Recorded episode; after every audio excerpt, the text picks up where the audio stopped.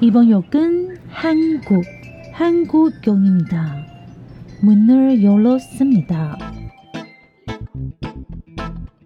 欢迎收听韩国客厅在你家，我是孝珍，我是泰妍。炸鸡买了吗？啤酒带了吗？一起来聊天吧。 欢迎收听《韩国客厅在你家之新闻小读报》，我是孝珍，我是泰妍。小读报回来了。对，今天是二零二三年九月四号星期一的新闻小读报。知道很多人都喜欢小读报哦。哎，为什么喜欢小读报？因为就是可以在很短的时间内，然后收取很多新的讯息。我觉得大家都好上进哦。真的吗？嗯，就是好吧。但是我们今天也是一样，跟大家准备了很多新的消息，有些是新的，然后有一些是一直发酵到现在的，也不算新消息了。总而言之呢，希望今天小读报你们喜欢喽。好，那我们就进小读报吧。OK。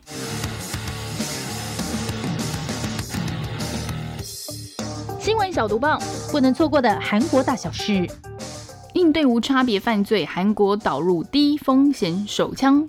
这是韩民族日报的消息哦，因为其实包括我那个时候去韩国的时候，也是刚好就是发生那个新灵动无差别案件嘛，就无差别杀人案件这样子，然后后来又再发生了一起，所以其实包括就是不只是韩国人，然后我相信很多人去首尔玩的时候也是很担心，说我会不会突然遇到什么，就是搭捷运的时候要很紧张，你要。就有点像那个时候正节吧，你们搭捷运的时候，你不能睡觉或听音乐，你必须看一下周边的情况。那为了应对这个这个不断发生的这种无差别犯罪呢，韩国政府也决定做一点事哦。他决定从二零二四年起呢，向地方的警察分发低风险手枪，并且把枪支的供应量呢提高到一人一支哦。韩国呢打算投入八十六亿韩元呢，用于配备低风险手枪，计划在明年呢先引进五千七百支手枪哦，然后逐年增加供应量。呃，预计在三年内呢，要增加到两万九千支哦。那目前呢，韩国已经向五万多名的这个在地方工作的这些什么派出所的人员啊，或者一些地方的支队呢，发放了两万两千多支三十八口径的手枪。那普及率呢，大概是百分之四十四哦。目前呢，是有点像是从三个人一支变成一人一支。那这种低风险手枪的威力呢，它是写说大概有三十五焦耳。是三十八口径手枪威力的十分之一。用这个手枪呢，射到大腿的时候呢，这个弹头最多只会就是卡入六厘米，零点六公分。对，它不会伤到骨头，然后也比传统手枪轻二十五趴啦。然后发射的时候后坐力也比较小，所以说比较方便携带，而且你也不会就是有致死的危机，就是可能在制服一些。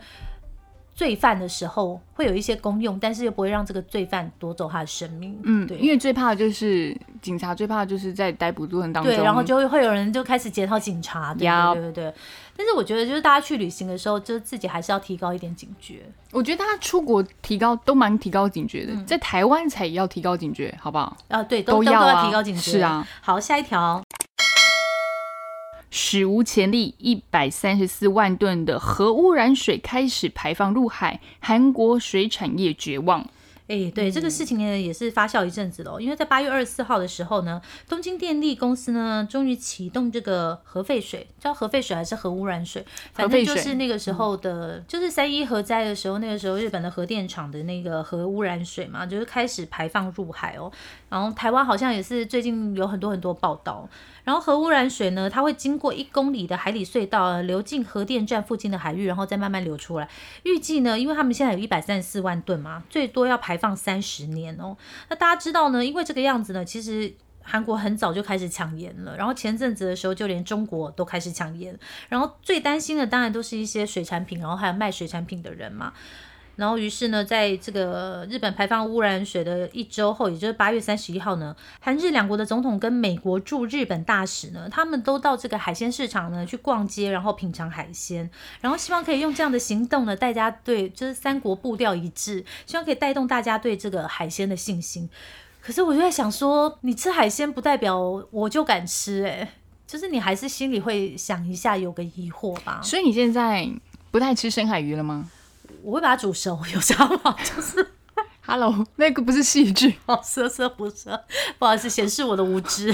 想说，嗯，那大家不用担心啊，全部都烧到一百度以上就好了。对啊，就还是会吃啊，因为你知道生死有命，富贵在天。不是啊，怎么会觉得这辈子很难躲掉鱼吧？对啊，真的很难啊。然后呢？我觉得最妙的是呢，与此同时，也是八月三十一号的时候，韩国最大在野党领袖，也就是李在明哈阿明哦，他就展开无限期的绝食。他的道理是这样子的哈，他说他要以置之死地而后生的决心，阻止暴政对民主的破坏。他。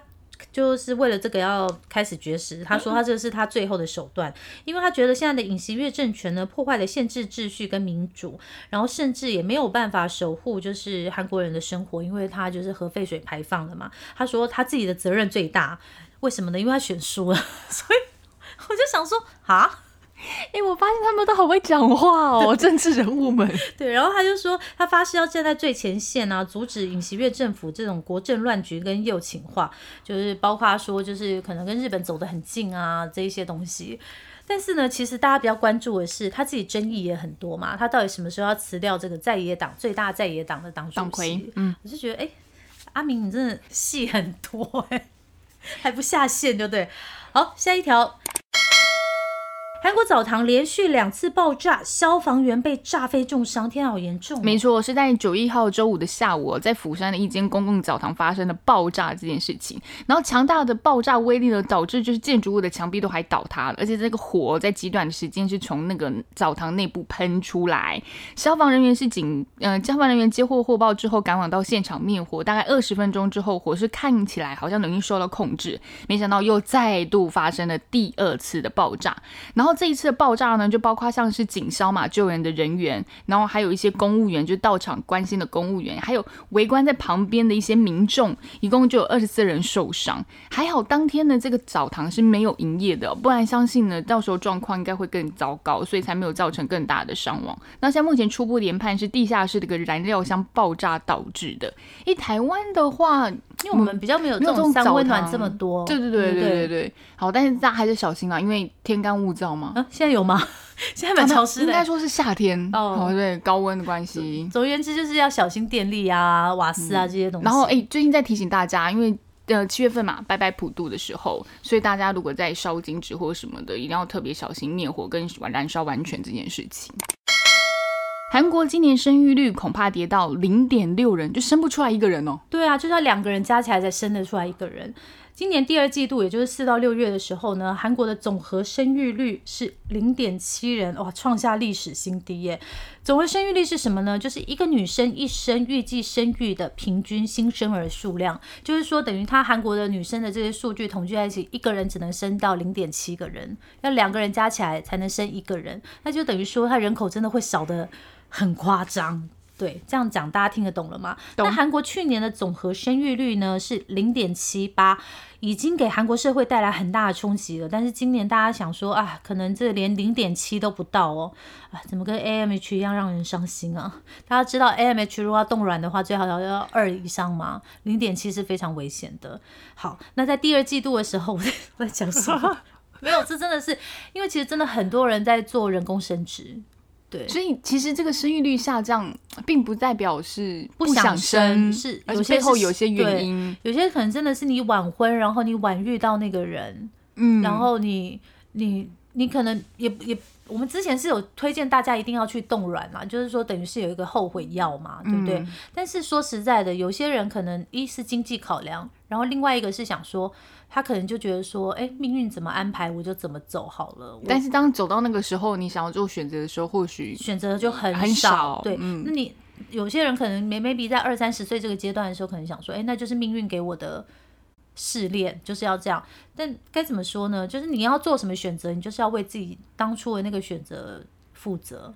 就如果你不选择冻卵，哎，那没关系，那你可能后面就是辛苦一点，可能你就。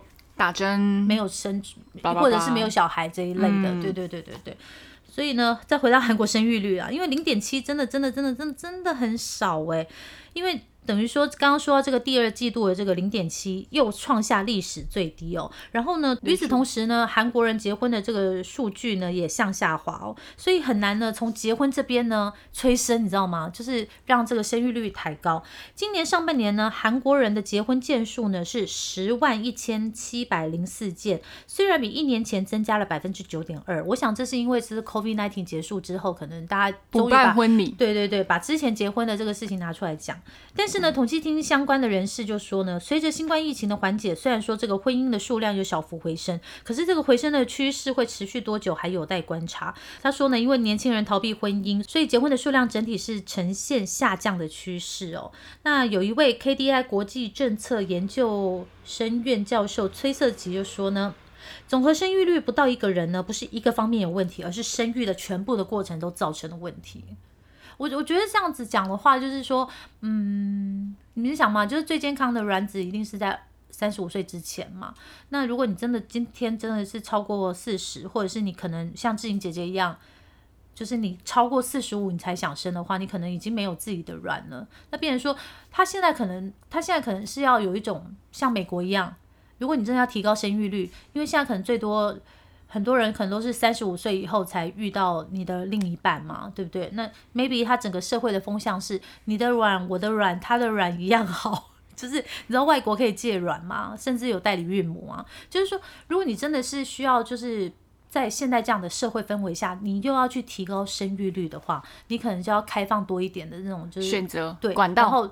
要更改一下那种这种传统的那种思维，就是哦，我我不能够呃同性婚姻不要有小孩或者是什么，你知道？因为现在最重要不就是宝宝怀来到我们的世界吗？嗯，然后还有单亲啊，有些是单亲，他不想要结婚，但他想要有孩子。对，这些事情也是这些人可能他是飞去国外借精。要。对对对对对。然后有一些可能是不孕的家庭里面，因为女生年纪比较大，她最后可能就是借卵子。对，就是你知道种种的，对你，你可能就是每个过程你都要去审视，你才有办法从零点七拉到一。韩国加油！就是我们也不能讲韩国，现在台湾也是生育率一直在下降啊，所以台湾也要觉得说 care。你知道养一个小孩责任很大，我很怕把他养歪。嗯，我那天去看医生啊，然后那个护士就跟我分享，他就说他自己是四十一岁。然后她就说，她有男朋友也交往了四年，但是她就不想结婚，也不想生，她觉得她现阶段这样很好。对，嗯。然后我就跟他说，好，我觉得也就是你自己的选择也不错，但你一定要听我的话哦，你一定要存钱跟买房子，因为我觉得这个东西保障。嗯，特别是以前我们就是长辈在讲的时候，你没有感觉，可是你慢慢年龄慢慢走到的时候，你会有感觉说啊，原来长辈讲的是对的，因为当。你的兄弟姐妹都有了成家，然后或者是等你爸妈走了以后，那个家在爸妈走了以后就没有一个中心点了。那如果你那个时候你又没有自己的居居处的话，就是你没有自己的住所或者什么的话，那你要租房子吗？那你有办法一直保有这样的工作能力吗？那兄弟姐妹他们也有自己的家庭啊，真的能够管到你吗？我们这一局怎么越录越悲伤啊？所以我们刚刚在讨论说，到底这个新闻编排要怎么样？我们决定把难过跟丑的都放在前面。你们现在头过身就过了哦，现在下面开始会好一点。对，下一条也是有点难过的消息。韩国老店纷纷关门，未来遗产在疫情和时代中被淘汰。哎，这也是韩国媒体的报道哦。其实大家如果去韩国的话，可以仔细看看哦，有一些好吃的店或者一些传统的店哦，它在门口有挂一个未来遗产的牌子，意思就是说这个店经营可能在经营二三十年以后，就是首尔市或者是韩国的遗产。通常呢是由家庭所经营的小店，它不是财阀经营的，可能已经做了二三十年了。可是即便是像这样子，因为通常都是很有名的店才会被挂上未来遗产店，但就算是这样的店呢？他们走过金融风暴，最后还是在疫情现在都已经开关了以后，还是倒了下来。像是在首尔铜雀区呢，有一家七十年传统的中餐厅哦，它叫大圣馆，它也在去年关门哦。这家中餐厅呢，它是由来自中国山东省的华侨呢，在一九四六年创办的，三代同堂经营哦。那因为这样的历史背景啊，在二零一三年的时候，它就被指定为首尔的未来遗产。可是因为当时新冠疫情的关系啊，这间餐厅它没有办法承受。租金还有你知道韩国通膨很严重嘛，原物料变得很贵，然后还有最低薪资也调涨嘛，所以人工成本也是非常的高，最终呢它就倒闭了。那在这个大圣馆附近的这个不动产就说呢，大圣馆的周围建筑呢也会进行再开发，会有新的建筑出现，等于说就是没有未来遗产这东西了，他们全部都是变成一些新的建筑物。其实就像刚刚说的，韩国现在不断攀升的高物价，不断升息的这些利息负担呢，也让这些经营店的。人苦不堪言啊。特别是有一些经营了数十年的历史，他克服重重经营呢，被指定为首尔未来遗产的老店，他也是在这样的情况下，像大圣馆一样被迫关门。那这也侧面经营了。现在呢，你一个人要出来创业开店，这个经营的环境其实不怎么乐观。嗯，我之前有看一个报道，有说就是因为大家现在都想要当老板嘛，可能摆脱就是老板的管控啊，然后自由度。可是好像真的自己创业成功的人不多哎。对啊，对啊，不容易啦。当老板你就知道，老板真的很辛苦。真的，在大树下乘凉其实也不错。下一条也是不怎么好的消息，先把这些都集中在一起吧。受到中国经济影响，近八成韩国企业受到损失。哎，真的，最近新闻大家有没有一直看到？台湾也在报哦，一直中国的那个经济的问题的状况，真的值得国际大家好好去关注跟留意未来的发展。那跟中国有密集往来的这个韩国呢，也受到了影响哦。在大韩商工会议的一个报告显示出，十家韩国国内的企业中，里面只有八家认为说销售业绩等一些方面是的确受到了中国的这些经济不佳的影响。那这个调。查报告里面还有写到说，像中国的房地产危机啦，然后还有它的内需消费萎缩啦，还有一些出口这些东西，还有一些出口钝化、一些不稳定的因素，对韩国企业真的也是造成了直接或是间接的影响状态。那报告还有说啊，他很多人担心的是，像中国的。国内消费已经停滞了百分之三十三点七，然后像产业就是可能生产不振啊，大概也占了百分之二十六点七。对比就是外面的风险来讲，更担心中国内部的这些经济状况的恶化，所以他们有对就是一些韩国企业就进行了调查。很多人甚至还有过半的担心说，担心这个中国经济不稳定状况会变成是长期化，可能未来影影响韩国里面国内的企业的情形会将更严重。哦，终于有比较可爱一点消息了。便利店自动贩卖机也卖高尔夫球用具。大家最近有看到孙艺珍姐姐最新试出的照片吧？她老公玄彬还蹲马步帮她拍照呢。然后大家就知道啊，徐静原来玄彬也要做同样的事。玄彬也是个男子啊，堂堂玄彬，因为他拍的是堂堂孙艺珍啊。堂堂玄彬也是跟大家男朋友一样，不然叫球童拍吗？是。好了，我们不是要讲这件事情了，我们是要跟大家分享呢。其实高尔夫球运动呢，这几年呢，在韩国呢，真的是男女老少呢，很多人都在打，可以说是韩国的新国民运动了。以前呢，在台湾呢，大家想说打高尔夫球好像是有钱人才会打嘛，对啊。可是呢，现在呢，在韩国呢，高尔夫球呢是一种你知道很单纯跟朋友之间去玩的一个，就像唱 K 一样，就是你去唱 KTV 一样，就是一个。休闲活动的一个选择。那受到疫情影响啊，其实说，呃，在疫情之后，不是很多人都喜欢去户外嘛，所以去那种高尔夫球场打球的时候，不是都很空旷哦，呼吸新鲜空气，在山上也是加上这个原因呢，让高尔夫球运动呢，在韩国更受到欢迎。有些人打高尔夫球是很喜欢打高尔夫球这件事嘛，但是呢，也有一些人呢是，哎，他们很喜欢这种就高尔夫球装。所以你不打高尔夫球，你很难穿高尔夫球装在路上走路。不是，就是你会很多人就约说，哎，你可以打那个穿那个复古的高尔夫球装去打高尔夫球，就是有一种复古的体验啊。所以现在在 MZ 世代里面呢，很多人流行说穿上一些很时髦的高尔夫球装到球场上自拍打卡。然后放在社群媒体上，所以呢，在韩国呢，就是高尔夫球的话题呢，真的是蛮多的。因为就像刚刚说的，就算如果你不想晒太阳，或者是你只想要入入门试试看的话，其实，在市区有很多高尔夫球练习场，或者是室内荧幕的高尔夫球。像现代百货，我就有发现它有一个高尔夫球球具专卖店，都很可爱。哎，你知道星光三月 A 九吧？嗯，它有一整层全部是高尔夫球球具跟衣服。哎，哇！所以在台湾也越来越商机很大。对。然后回到这一则新闻的主。题哦，所以最近呢，韩国小七呢，他就跟一个高尔夫球品牌合作，他在店里放那个贩卖机哦，真的就像那个饮料贩卖一样，你知道吗？你投钱进去，然后点就会可以买到高尔夫球球套啦，或者是高尔夫球的那个，你知道放球标球标，就是把球放在上面，然后可以买到高尔夫球。哎，便利商店就可以买，你们也可以看得出来韩国人有多喜欢高尔夫球。这则新闻很可爱吧？我希望我下次去韩国的时候可以找到这样的小七，然后再拍给大家看。N a m e 发布超大型 AI 人工智能 HyperClopas。Yes, everybody 不让 Chat GPT 专美于前，韩国人终于公布了他们自己的韩语 AI 了。这样说对不对？因为之前韩国 AI 对，因为之前 Chat GPT 进到韩国的时候，很多人就用那个 Chat GPT 去 search 他们想要的答案，然后出来都是一些很荒谬的。因为我就有跟那个太原讲，我上次要搜寻那个郭台铭了，哎，搜我上次要搜寻台塑王永庆，然后他就跟我说王永庆是红海的创办人，郭台铭，你听到了吗？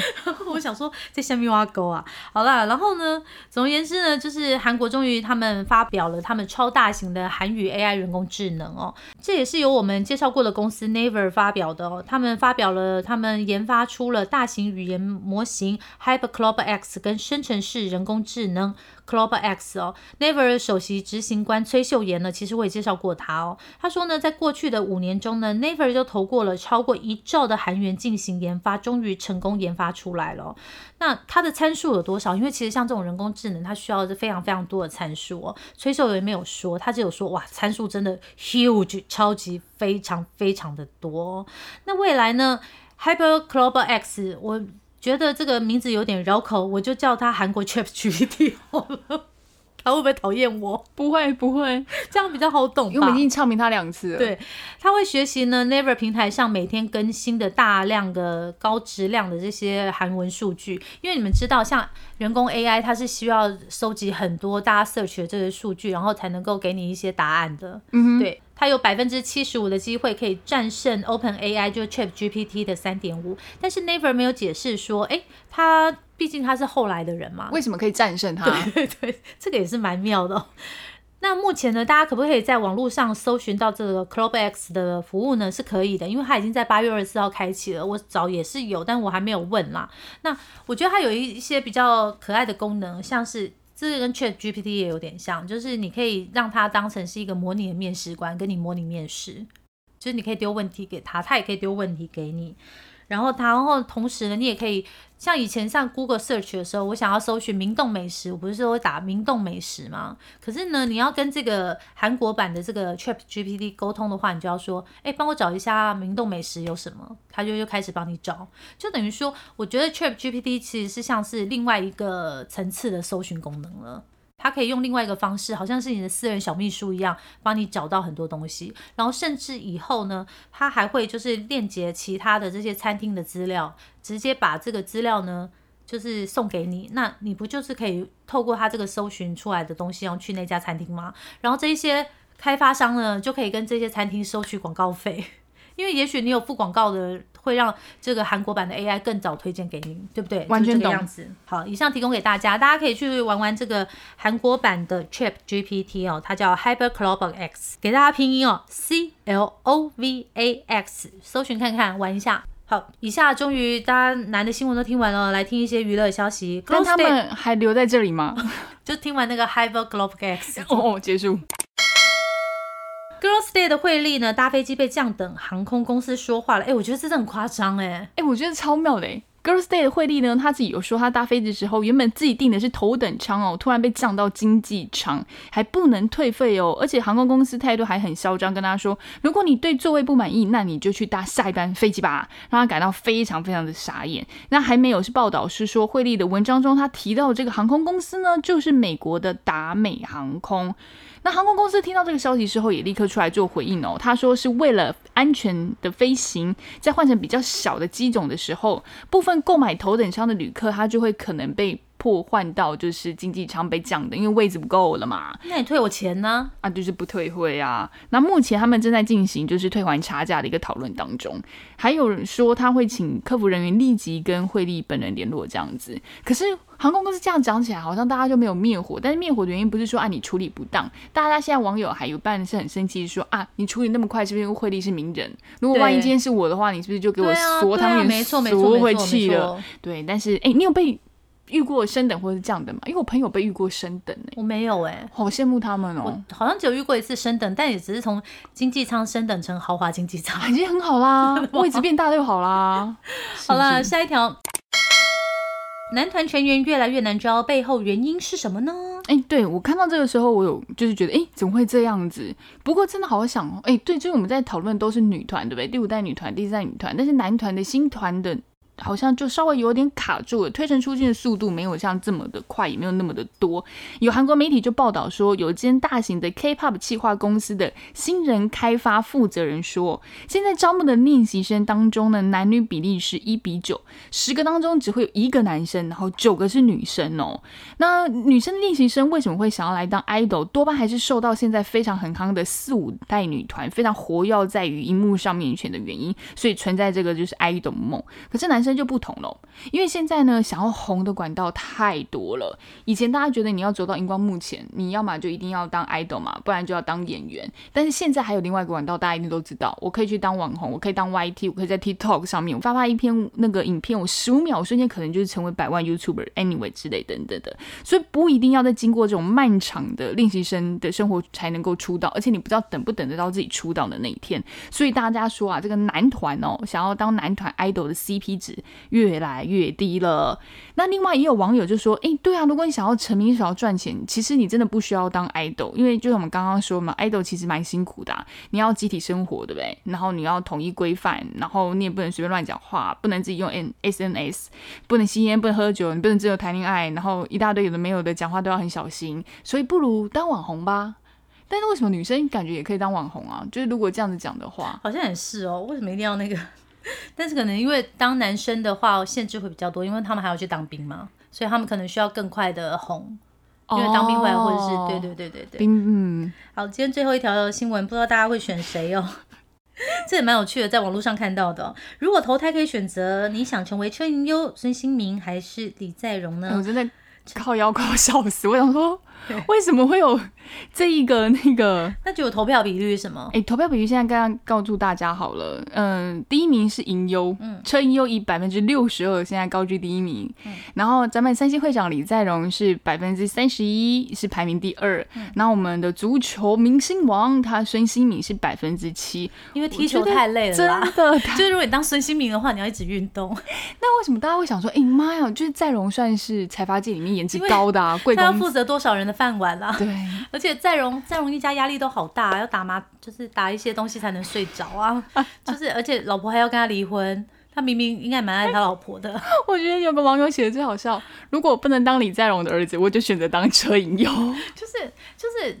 就像我刚刚讲的，好想当花瓶哦。对，好想知道。我不是说银优是花瓶啦，我是说，因为要拥有这样的外貌真的是很难。所以网友也跟你一样，他说好想知道用衬衣、用脸生活在世界世界上是什么感觉。我觉得应该会全部，你不用打光，全部的光都聚在你身上的感觉。真的哎，你每天照镜子应该会照很久吧？就哇，this is me 吗？因为我一直跟大家讲说，太原长得很漂亮嘛，太原长得很漂亮。那你不要这样子，我们快要见面会，我觉得他们可能。我们我们上次哎有你们有看我们那个就是回归直播嘛，对不对？我们去那个淡水阁上租车租车，然后我就一直怀疑那个阁上租车的小哥哥服务真的超好，是因为他也长得很漂亮。我长成这样，我那天化妆，我在那天完全素颜呢，我什么都没有，那戴个帽子，邋遢要死。但是小哥哥真的是，哎，小哥哥真的很好，现在还是希望他一路平安。然后他也很机车，因为小哥哥就叫我姐姐，然后他也就说，哎，还好他没有叫你阿姨。我想说，我到底哪里该叫上阿姨呀？我生不出他好吗？好啦，以上就是今天的新闻小读报，希望大家喜欢。那锁定星期三有特辑哦，也是我们的没有营养五四三。有啦，真是特辑有东西啊！哦，好好，拜拜，拜拜。可以吃饭，好饿，快点吃饭，好饿。